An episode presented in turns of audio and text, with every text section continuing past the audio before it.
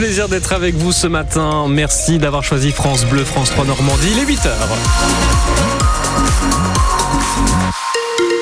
Lors de vos infos avec Jean-Baptiste Marie sur la route, il y a du monde sur le périphérique canet entre la porte de Paris Mondeville et le viaduc de Cadix dans le sens extérieur. On va faire un point un peu plus complet dans un instant. Ciel partagé entre nuages et éclaircies, de rares averses sont possibles, nous dit Météo France. Il y a toujours du vent, 10 à 12 degrés. Ce sont les températures pour ce matin.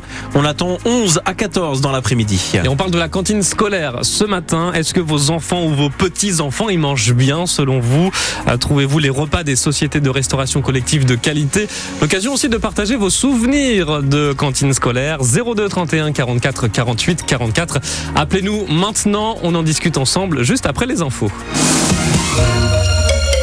Elle a fait son retour en politique en Normandie. Elisabeth Borne était à Condé-sur-Noireau hier. L'ex-première ministre s'est rendue dans une école de formation de la commune sur le marché, aussi à la rencontre de ses électeurs, puisqu'Elisabeth Borne est désormais députée de la sixième circonscription du Calvados, loin des ors de la République. Cette première apparition publique depuis sa démission de Matignon avait toutefois des airs de déplacement ministériel, visite rapide, quelques poignées de main, des micros, des caméras. Pourtant, Elisabeth Borne l'assure, elle entend faire les choses à fond.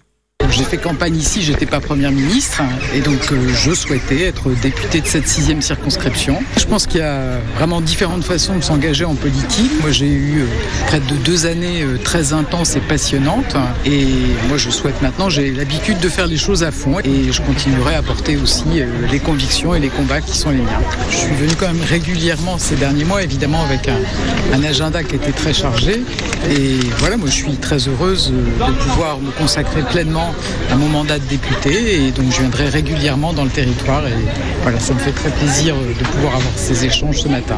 Le retour dans le Calvados d'Elisabeth Borne, reportage photo à retrouver sur francebleu.fr. Plus d'un mois après les premières nominations, le gouvernement de Gabriel Attal est enfin au complet. Oui, l'Elysée a annoncé hier 20, les noms des 20 ministres délégués et secrétaires d'État à qui complète l'équipe de 14 ministres nommés après l'arrivée de Gabriel Attal à Matignon début janvier.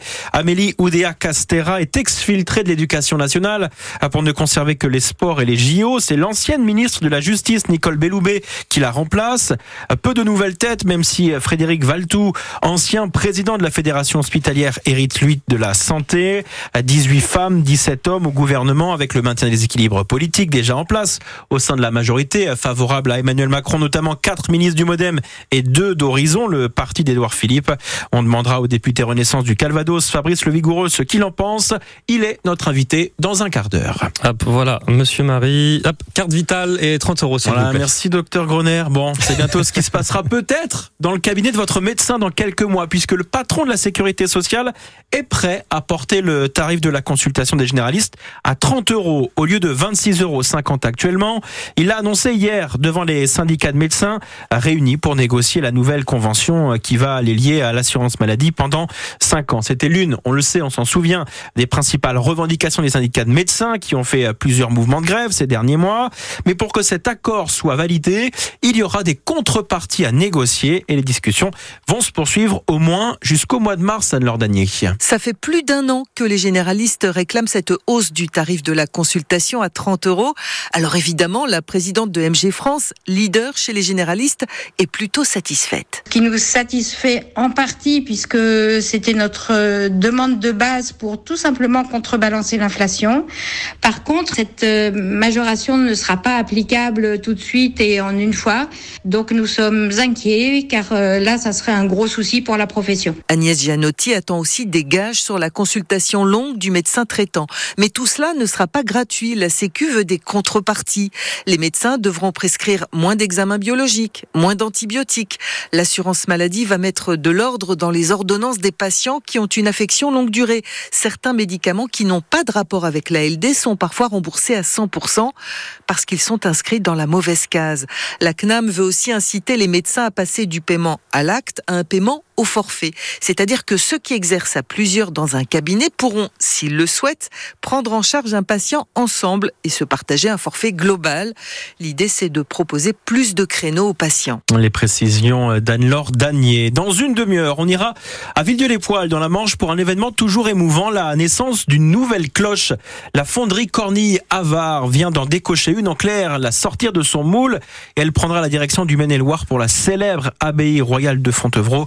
On y revient donc dans le journal de 8h30. Elle pousse un petit son quand elle naît, cette. Euh, Je sais pas, on verra. Suspense. en sport, en football, le FC Rouen a créé l'exploit hier en éliminant l'AS Monaco. Et oui, le club de foot euh, normand s'est qualifié pour les quarts de finale en évinçant de la compétition les jours de la principauté éliminée. Au tir au but, à l'issue d'un match nul, un but partout, Rouen accueillera Valenciennes, une équipe de Ligue 2 au prochain tour. Les autres quarts de finale, PSG Nice, Lyon Strasbourg. Et puis les amateurs du Puy-en-Velay, club de 4 division, recevront le Stade Rennais. Ces rencontres se joueront les 27 et 28 février prochains. Le camp basket Calvados, troisième de National 1, reçoit le deuxième Saint-Vallier. Match capital pour les basketteurs normands pour la suite de la saison. Une affiche qui se joue à guichet fermé ce soir au Palais des Sports. Coup d'envoi à 20h. Retour réussi pour Marine Johannes en équipe de France. La basketteuse normande, boudée par sa fédération lors du dernier championnat d'Europe, a contribué à la large victoire des Bleus contre Porto Rico hier 88-40 dans le tournoi de qualification olympique qui se joue en Chine. Même si les Françaises sont déjà qualifiées, Johannes a inscrit 17 points. Parlons d'une autre équipe de France maintenant, celle de natation. Et oui, avec un nageur orné qui brille. Je vous en parlais hier. L'Argentanais Logan Fontaine a remporté le titre de champion du monde dans l'épreuve du 5 km en eau libre. Et hier, à Doha, au Qatar, il a terminé sixième avec le relais mixte français sur le 4 x 1500 mètres. Une petite déception, effacée très vite par sa qualification pour les JO de Paris sur le 5 et 10 km, Olivier Duc. Même si Logan Fontaine ne cachait pas son regret d'avoir terminé au finish sixième en position de dernier relayeur. C'est vrai qu'on était venu du coup avec des grosses ambitions sur ce relais? Et euh, du coup, euh, juste c'est dommage. Hein. Maintenant, euh, on est une équipe et euh, on gagne en équipe et on perd en équipe. C'est comme ça. Défaite en équipe, mais en individuel, une place au pied du podium sur le 10 km, synonyme de billet pour Paris 2024. Et puis, ce titre de champion du monde sur le 5 km. Ouais, en individuel, en tout cas, j'en tire un bilan très positif avec deux, deux, belles courses. Et, et c'est motivant et encourageant pour la suite. Les mondiaux ne sont pas encore terminés pour le natif d'Argentan. Après 48 heures de récupération de préparation, Logan Fontaine va enchaîner en bassin, cette fois avec le 400 mètres nage libre. Et on suivra évidemment encore sur France Bleu les performances du nageur normand sur ces mondiaux de natation. Logan Fontaine, qui a sans doute bien mangé à la cantine, vu comment il est bien bâti.